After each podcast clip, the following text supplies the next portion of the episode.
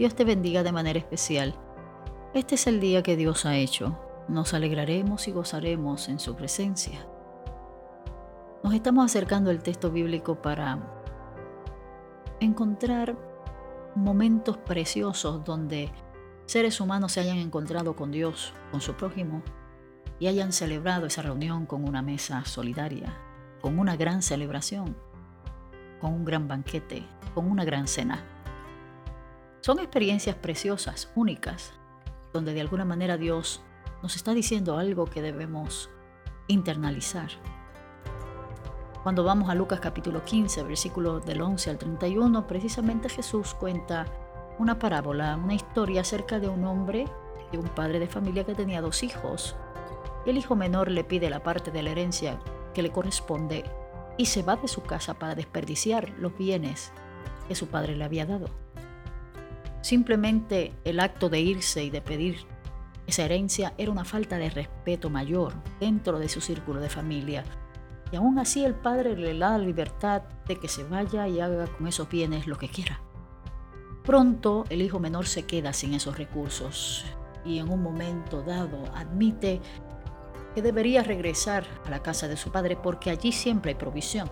La historia cuenta que este hijo sale del lugar donde está sin recursos, derrotado, debilitado, despojado, para regresar a la casa de su padre. Y que en el momento que está regresando su padre desde lejos, desde la puerta de la ciudad, ya le está esperando.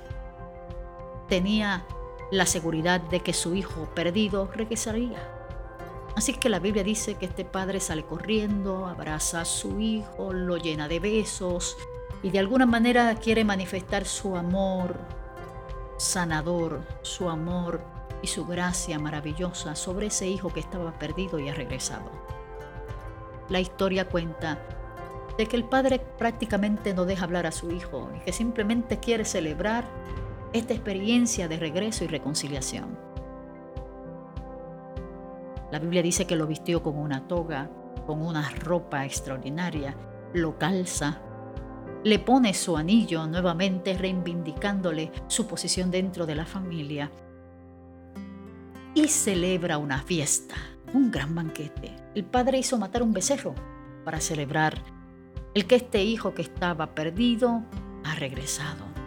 Claro, hay otras cosas que en esa experiencia de familia se dieron que quizás el tiempo no nos da para discutirlo, pero el hijo mayor no necesariamente estaba muy contento con esa acción del padre hay unos reclamos familiares que se dan ahí y de alguna manera el padre trata de persuadir a su hijo mayor a que entienda que la experiencia de la reconciliación tiene que ver con este acto de amor y misericordia que tiene el padre por los que ama.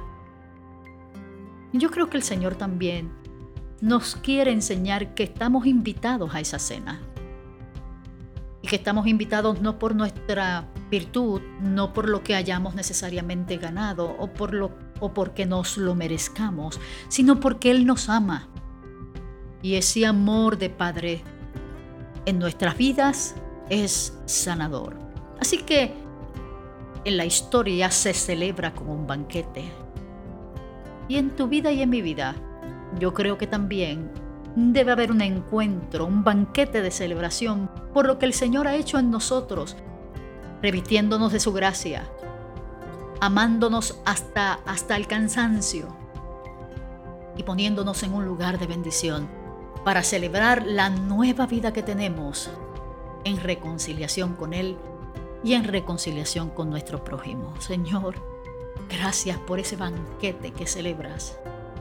Cuando llegamos a tu presencia, cuando podemos sentarnos a tu mesa para dialogar contigo, para tener comunión contigo como nuestro Padre y nosotros como tus hijos, Gracias Señor porque quitaste las viejas vestiduras manchadas de pecado y manchadas de oscuridad y manchadas de desgracia humana para vestirnos de tu gracia, de tu amor y santidad, para ayudarnos a crecer, llevándonos de tu mano poderosa y de tu provisión preciosa y de tu presencia maravillosa por tu Espíritu para que podamos vivir una vida plena.